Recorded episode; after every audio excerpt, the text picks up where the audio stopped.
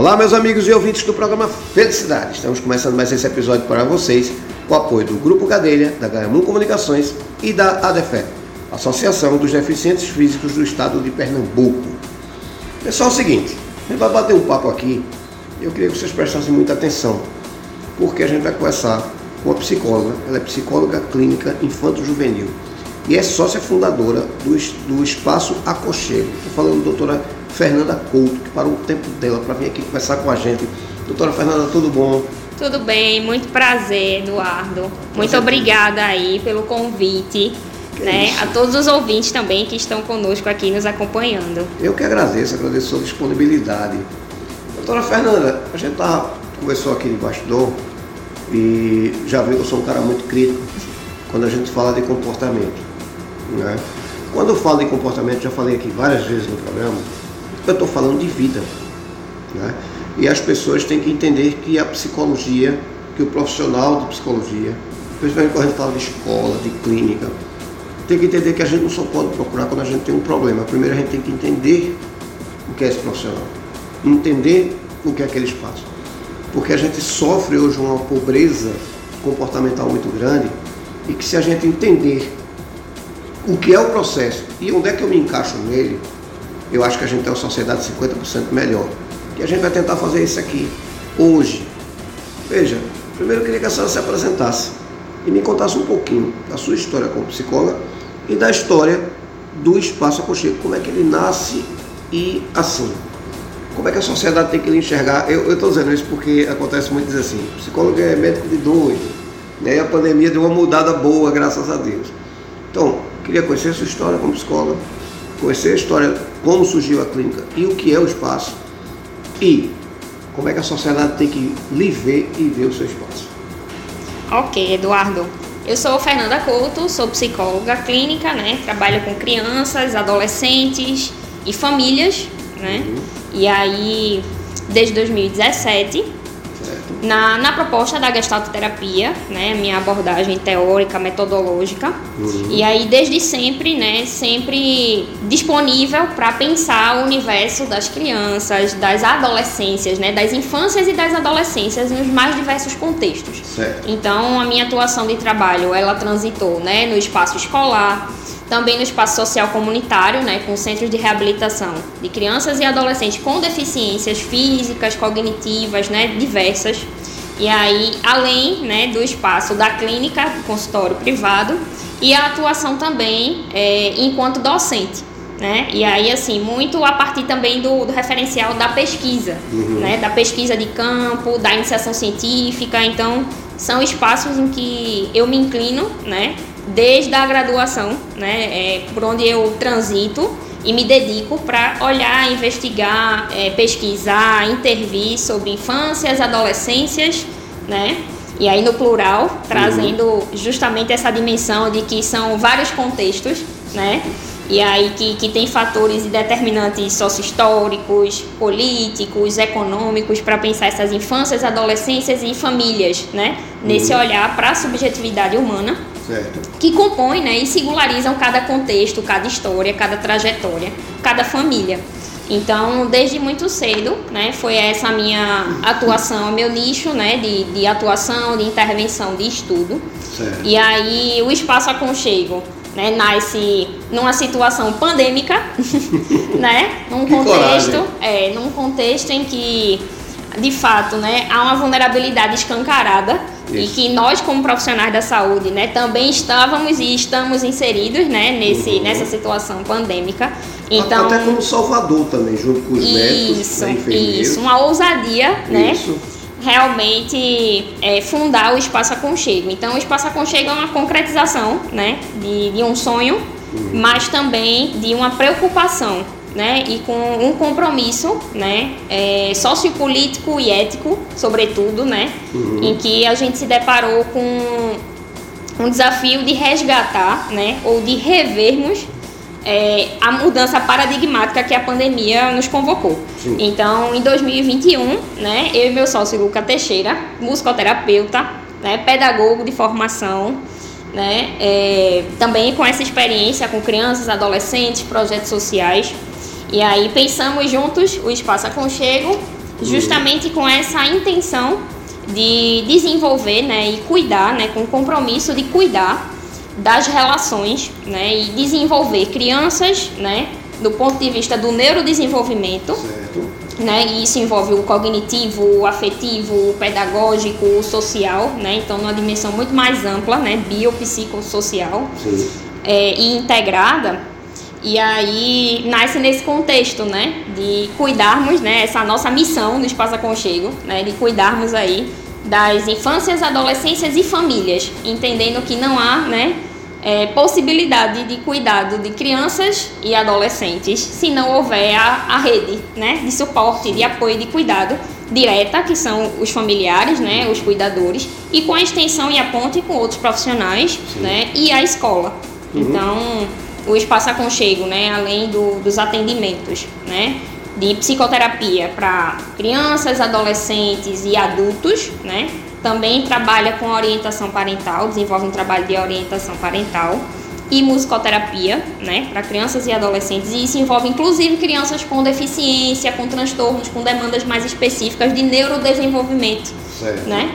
E aí, é, além dessa, dessa questão né, dos nossos serviços, a gente tem um projeto dentro uhum. do Espaço Aconchego que a gente denominou de Aconchego Itinerante Hum. entendendo que ele se estende né, para além da, das paredes do espaço físico. Hum. E aí o Espaço Aconchego tem esse projeto e o objetivo dele é levar né, é, oficinas formativas para os mais diversos espaços. Isso envolve empresas, instituições de ensino, né? E aí fazemos parcerias e vínculos também com é, esses espaços diversos uhum para levar formação, para levar informação de qualidade, levar formação e, sobretudo, resgatar a sensibilidade humana, Sim. né? Nesses espaços e nesses contextos. Então, são temas que transitam entre três eixos básicos, né? A identidade cultural, a saúde mental e também a inclusão. Então, Sim. são três grandes é, nichos, né? Dessa intervenção do projeto do Aconchego Itinerante. Certo. E aí já, já fomos aí em vários municípios, várias cidades, várias instituições levar né, esses espaços de sensibilização, de troca e de partilha. Uhum. Porque de fato a gente acredita, enquanto espaço aconchego, que precisamos resgatar isso, né? Sim. O poder da troca, a vivência do afeto, da partilha, a gente entende que é a partir é, da valorização individual, né? das diferenças individuais e da singularidade de cada um e do vínculo que é estabelecido nessas relações é que podemos transformar, sim, né? Que sim. podemos atuar socialmente enquanto pessoas cidadãs mais protagonistas, uhum, né? Dessa sim. transformação. É, se for uma coisa que, que aí eu vou, eu vou puxar a orelha quem está nos ouvindo, tá? Eu tenho um filho hoje de 16 anos. Quando eu coloquei, quando ele fez 10 anos, eu, por defender o preventivo na área de saúde mental, é, eu acho que é extremamente importante, independente de seu filho apresentar algum tipo de distúrbio, de comportamento. Eu acho que se a sociedade entendesse que o preventivo na, na saúde mental é extremamente importante, faria o que eu fiz. Aos 10 anos de idade eu coloquei ele numa terapia. E todo mundo me criticou porque achava que meu filho não precisava. E hoje eu tenho segurança de dizer a você, colho frutos disso que eu fiz. Porque eu tenho um cara equilibrado, ciente das suas obrigações, né?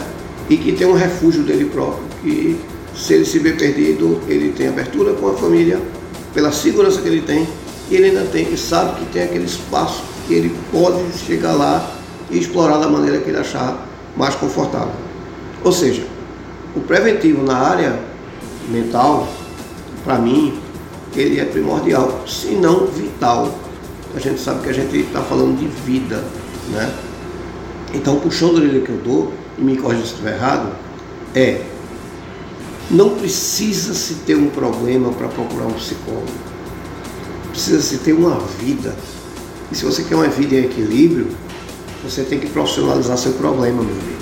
Então o espaço é ali para isso. Não é só para chegar com um problema. Infelizmente, a gente encontra o contrário né? a gente encontra esse tipo de tristeza. Estou puxando a orelha que está ouvindo porque eu vou lhe perguntar o seguinte. Doutora, primeiro, existe um momento que eu, como pai, como tutor é, de uma criança, de um adolescente, até mesmo de um idoso, ou para mim, existe um momento, um gatilho que dispara que eu digo assim, rapaz, é hora de eu ir procurar um, um apoio, é hora de eu ir procurar uma terapia, é hora de eu ir procurar uma escuta, que eu acho que a terapia é escuta, me corrija se eu estiver errado, claro. Existe esse momento, esse gatilho de eu ver em mim, e pior, ver naquele que me cerca, que é um momento de orientar para buscar. Existe esse momento esse momento, é, de fato, ele não existe se entendermos que a cultura da prevenção está instalada, né? Perfeito. Mas, infelizmente, não é a realidade brasileira. Eu diria que não só local, né? Recife, não. Pernambuco, mas diria que brasileira, Sim. né? Nós não estamos preparados, né, para uma cultura e não temos essa cultura, né, do, do buscar suporte especializado, né? Uhum. De comunicar as nossas necessidades né, de sermos atendidos né, em termos de políticas públicas também, né, do investimento aí na saúde, na educação de maneira geral, pensando política né, de forma mais ampla. Então, uma cultura de prevenção. E aí, muitas das situações realmente, elas poderiam ter, muitas vezes, ganhado outros contornos, né? A gente, enquanto equipe no Espaço Aconchego, a gente verifica isso semanalmente, né? Muitas situações, muitas escutas, muitos atendimentos, né? É, de anamnese, de investigação, de avaliação, é, que poderiam ter sido realmente trabalhados se tivesse uma intervenção assertiva, de qualidade, de orientação, porque a intervenção ela passa por uma dimensão da informação de qualidade, mas uhum. também de uma sensibilização. Então, não apenas é, a informação técnica, né? Sim. Mas também fazer sentido e ter uma adesão a nível pessoal, uhum. né? Por parte das famílias, dos cuidadores, dos próprios né, atendidos enquanto crianças e adolescentes. Então, é, não existe esse momento específico, mas há sinalizadores, né? E aí, enquanto o espaço aconchega, a gente realmente verifica, né, os profissionais que estão, a gente entende que sintoma é sinal, uhum. né? Um tique nervoso é o primeiro deles. Exatamente. Então, assim, é, todo sintoma, né, sobretudo em crianças e adolescentes, são sinalizadores de algo que precisa ser cuidado. Uhum. E aí que um cuidado que muitas vezes extrapola a dimensão do cuidado, né, dos pais, né, do, dos familiares, da escola, muitas vezes, e, e busca, né, é, incita, né, a convocação de uma necessidade de outra ordem, né, de outras necessidades. Uhum. Por isso que a gente fala de neurodesenvolvimento, Sim. né, porque de fato nós nunca estamos aí é, acabados, completos, né? Sim. Estamos sempre em construção a partir das nossas relações. Então, uhum. há uma dimensão de desenvolvimento do ambiente, mas também há uma formação a nível neurológico, biológico, né? Que ancora todas essas questões. Então, é, pensar neurodesenvolvimento, né? Falar de infâncias, de adolescências, de famílias, né? No plural sempre, é singularizar. Uhum. Mas que há, de fato, né, os sinalizadores eles variam conforme né, a faixa etária, conforme cada contexto, né? Se a gente for pensar num adolescente na experiência quilombola, né, é muito Sim. diferente de um, de um adolescente é, negro, periférico, né? Isso. Então, urbano. Então, uhum. são muitas subjetivações, Sim. né? Ele pode até ter o mesmo perfil físico, Isso. mas de comportamento e de sociedade não. Exatamente. Então há sinalizadores, né, de quando buscar um profissional, né, de quando buscar um psicólogo. E aí na infância e na adolescência temos alguns marcadores importantes, hum. né, que se envolvem alterações do sono, uhum. né, dificuldades no processo da alimentação, mudanças de humor, episódios constantes de desregulação, de choro, de agressividade, né? Se esses episódios são constantes, sem motivo aparente, né? Dificuldade no desempenho escolar, né? As dificuldades também na interação social, tá? Então, além dos próprios transtornos, né, que são condições de desenvolvimento, então, além dos transtornos, das síndromes, dos quadros neurológicos, as situações do ponto de vista afetivos emocionais, né, situações traumáticas, conflitos familiares, né, distintos. Então isso envolve luto, separações, mudanças, né, sobretudo nesse contexto pandêmico, de fato, que escancarou, né, isso. e aí denunciou questões que muitas vezes já estavam postas e se acentuaram, né, e que eram despercebidas. e, e outras realmente se instalaram, né? Uma desorganização. A gente realmente tava, estávamos conversando anteriormente, né, sobre essa necessidade, essa demanda, né? Uhum. E aí é pensando nisso que o aconchego surge, né? Nessa necessidade de olhar para essas crianças, para esses adolescentes, do ponto de vista especializado. Né, que infelizmente tem sido difícil, é uma demanda grande, mas que há pouca disponibilidade né, entre os profissionais para se debruçar sobre essa essas demandas, né, essas Uhum. temáticas. Então, há esses sinalizadores, né, e aí é importante observar sempre a frequência desses comportamentos, né, são sinais de alerta, a frequência, a intensidade, né, desses comportamentos. Então, é claro que uma criança ao ser frustrada, é claro que uma criança ao receber um não, ela pode de fato aí se opor. Mas quando essa oposição ganha um contorno né, muito sistemático, muito contínuo, hora de buscar ajuda, é claro que em algum momento uma criança, um adolescente pode se distrair na condição de adolescente, pode se distrair né, e ter um desempenho mais baixo, né? Naquele momento ele não está muito afim de assistir a aula, né? A gente visualizou isso, né, com a situação das aulas remotas. Isso. Tem uma normalidade ainda. Tem, tem, Uhum. né? Mas aí a gente realmente entende que são sinais de risco quando Isso. envolve, né? Uma frequência grande, Exato. né? Uma intensidade também é acentuada Uhum. e o contexto, em que contexto ocorre, em que relações acontecem. Então, Isso. é sempre essa mudança de humor, mais irritado, mais isolado, né? Mais deprimido. Então, que contorno essa tristeza tem ganhado, né? Uhum. Então, essa ansiedade é natural, é uma reação biológica, todos têm medo, mas em que momento, né? Esse medo ganha um contorno da ansiedade. Uhum. Então, de fato, é, realmente, enquanto equipe, né, a gente visualiza exatamente essa questão, que algumas situações poderiam ter sido cuidadas lá atrás, Sim. que já foram sinalizadas lá atrás, Isso. né? Haviam sinais, mas que foram passando despercebidos e aí retornam numa proporção de bastante sofrimento, Uhum. né? E aí, assim, a gente tem realmente visualizado o aumento né, de casos de automutilação, de processos Isso. autolesivos, depressões, né? Então, realmente, quadros de ansiedade que tem uma repercussão não só a nível emocional, né, mas também e familiar, mas também social, escolar, acadêmico, Sim, né, para os adolescentes que já estão saindo, né, da, da adolescência, e entrando aí na universidade. Então, de fato, é, são três questões importantes, né, que, que precisam ser observadas. Tá? Intensidade, frequência e contexto. Então, em que ambiente acontece? É só na casa? É só na escola? Né? Uhum. Visualizar. E aí, isso são critérios diagnósticos, Sim. isso são critérios de investigação e critérios que vão definir né, os encaminhamentos a serem tomados. É, E quando não trabalhado, é, o problema não só vai ser gerado para aquele adolescente, sim para todo mundo que cerca, porque sofre todo mundo. Né? E às vezes por uma, um prazo maior do achismo, ah, acho que não vai dar nada, isso, isso vai passar, acho, você vai agravando. Né? Isso. E mexe com todo mundo. Exatamente. Mexe com a avó, com a tia, com. É, é, é um- é uma, é uma desconstrução do ser que era para estar sendo construído. Né? Isso é um, um prejuízo. Tremendo. afeta né, a dinâmica familiar, né, mobiliza. E, e aí, de fato, assim, todos nós somos sujeitos em desenvolvimento, em permanente construção. Sim. Mas a gente compreende realmente que isso vai é, realmente interrompendo o fluxo do crescimento, né? Interrompendo, roubando muitas infâncias, muitas adolescências, né? E aí, assim, a família tem um impacto e tem um papel importante, não só de ser suporte, né? Mas também de ser é, mediador dessas relações. E aí por isso que é importante, não existe trabalho com crianças e adolescentes sem as famílias juntos, sem os cuidadores receberem orientações, serem sensibilizados de como é que se percebem, como é que se sentem, Uhum. né? Porque de fato muitas questões também são atravessadas pelas relações que são vividas entre pais e filhos. Né?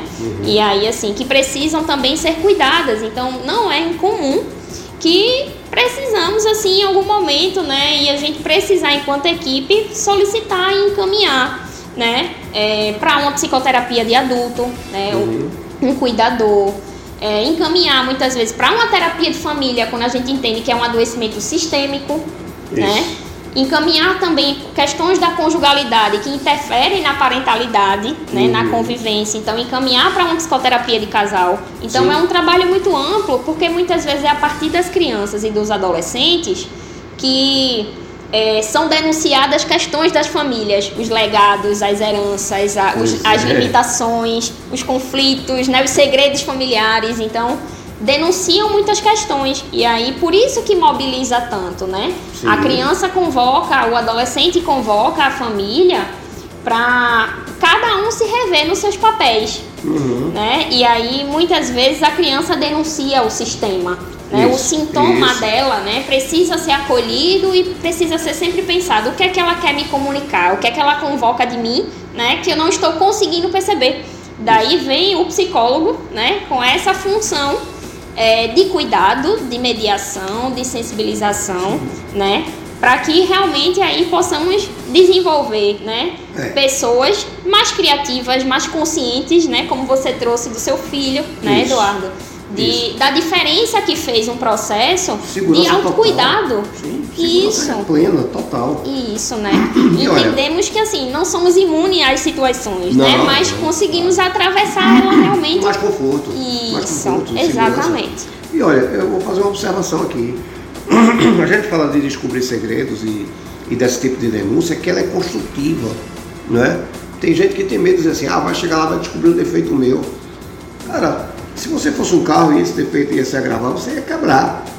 Né? Então tem família que ainda se vê nessa situação e que entenda, esse diagnóstico ele pode ser doloroso, mas ele é o começo de uma solução. É um ponto de partida, né? Eu sempre digo que o diagnóstico ele é ponto de partida, ele não é rótulo, né? E aí a gente trazendo o diagnóstico numa perspectiva mais ampla, não de, de uma deficiência, né? Não do ponto de vista é, médico, né, de uma, uma, classificação diagnóstica, mas diagnóstico no sentido de observação de uma dinâmica, de um funcionamento, né, sim, enquanto investigação, de olhar atento. Isso, agora, tem uma observação, outra observação que eu faço que é o seguinte, aí defendendo o meu lado, claro, mas entenda, a, a terapia, o processo terapêutico, o processo de atendimento, ele não depende só do profissional que está fazendo.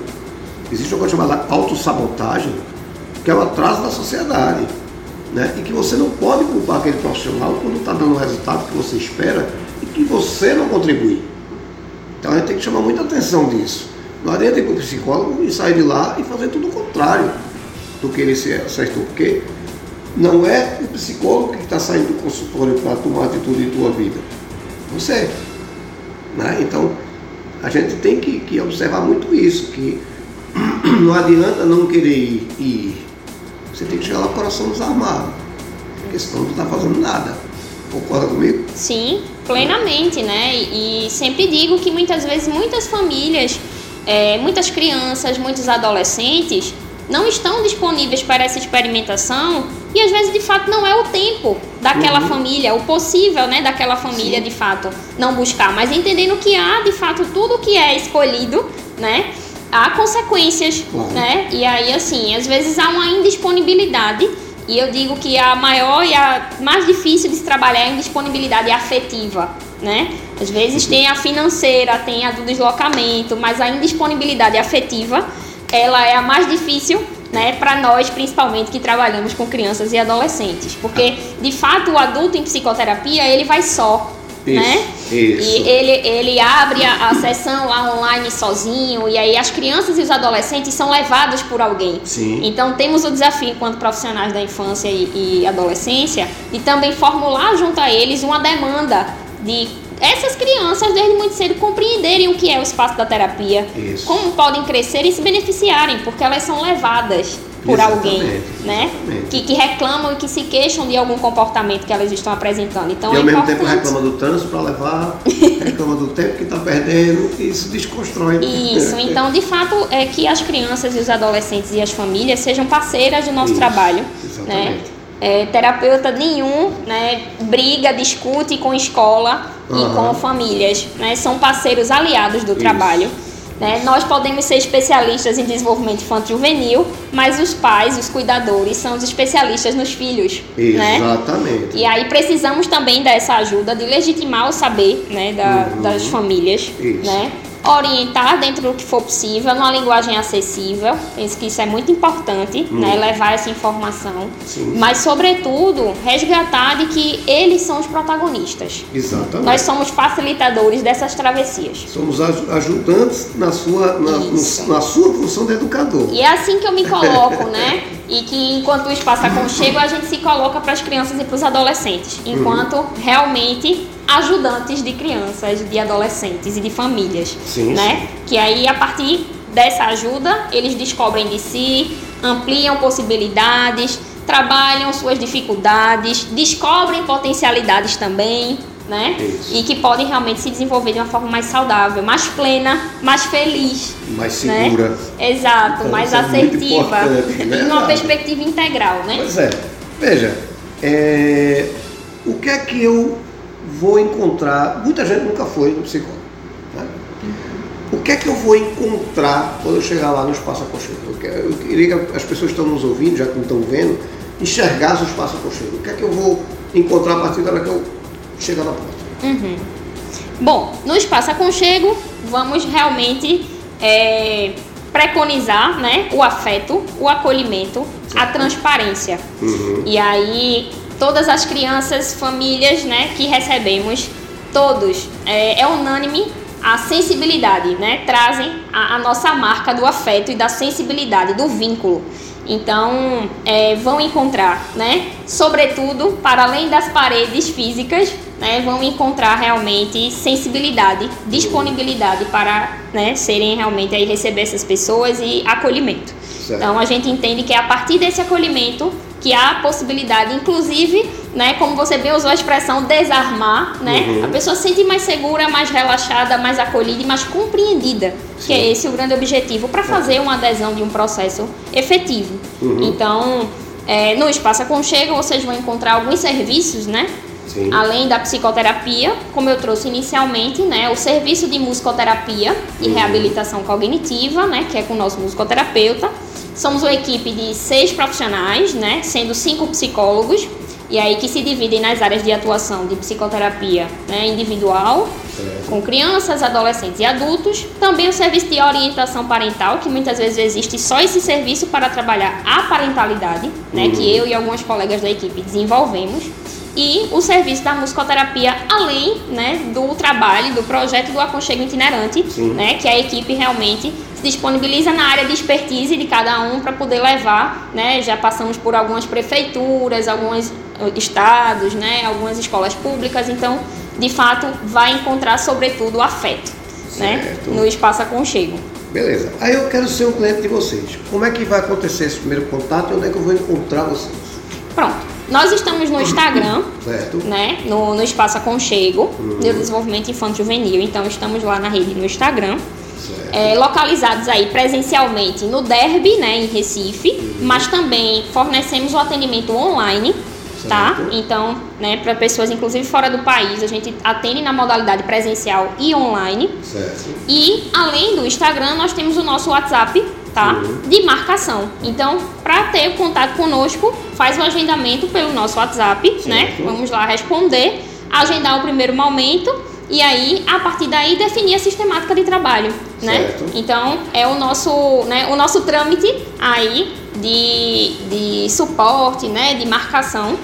Além disso, né, alguns profissionais acabam que também trabalham em outras instituições e compõem a equipe, então chega muito realmente a situação da indicação, Aham. né? E aí Sim, muitas sim. vezes chegam não só pelo Instagram do Espaço Aconchego, mas por parcerias que a gente já tem, né, com Uhum. alguns profissionais da neurologia, da fonoaudiologia, da própria psicologia, Uhum. né, da pedagogia. Aquela equipe disciplinar, né? Isso. Multidisciplinar. A gente tem, né, não no Uhum. espaço, mas tem parceiros sim. de trabalho de equipe multi e que a gente realmente entende que é a partir dessa troca e desse compartilhamento de saberes que a gente também se constrói.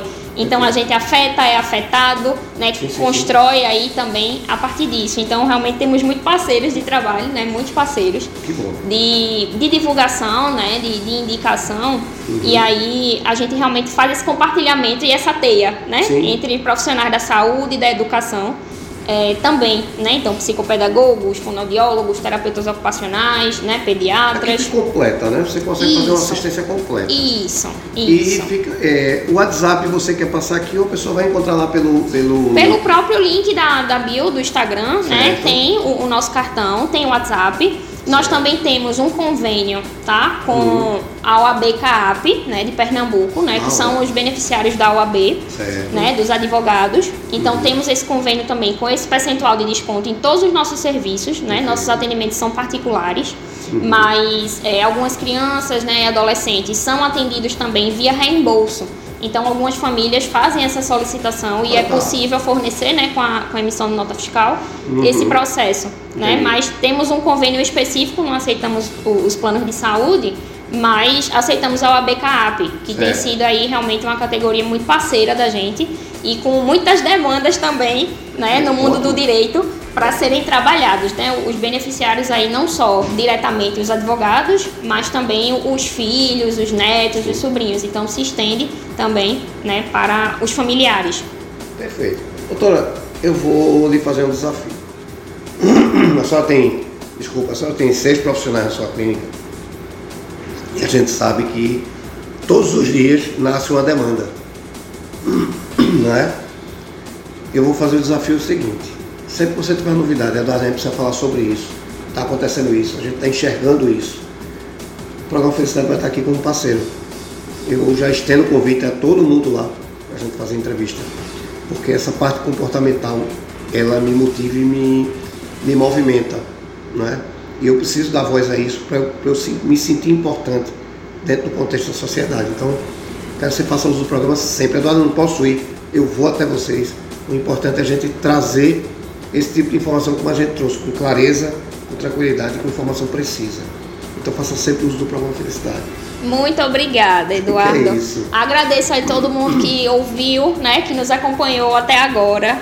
Agradeço em nome da equipe do Espaço Aconchego, né, que nem todos puderam estar hoje, mas estou aqui enquanto representante desse espaço. Né? De fato, no Espaço Aconchego a gente também é, tem esse movimento de troca, de convidado e de rede, né, como uhum. o programa Felicidade propõe né, de, de lives, de compartilhamentos. Então, realmente, ficamos aí muito à disposição né, para todos que quiserem seguir e acompanhar nosso trabalho.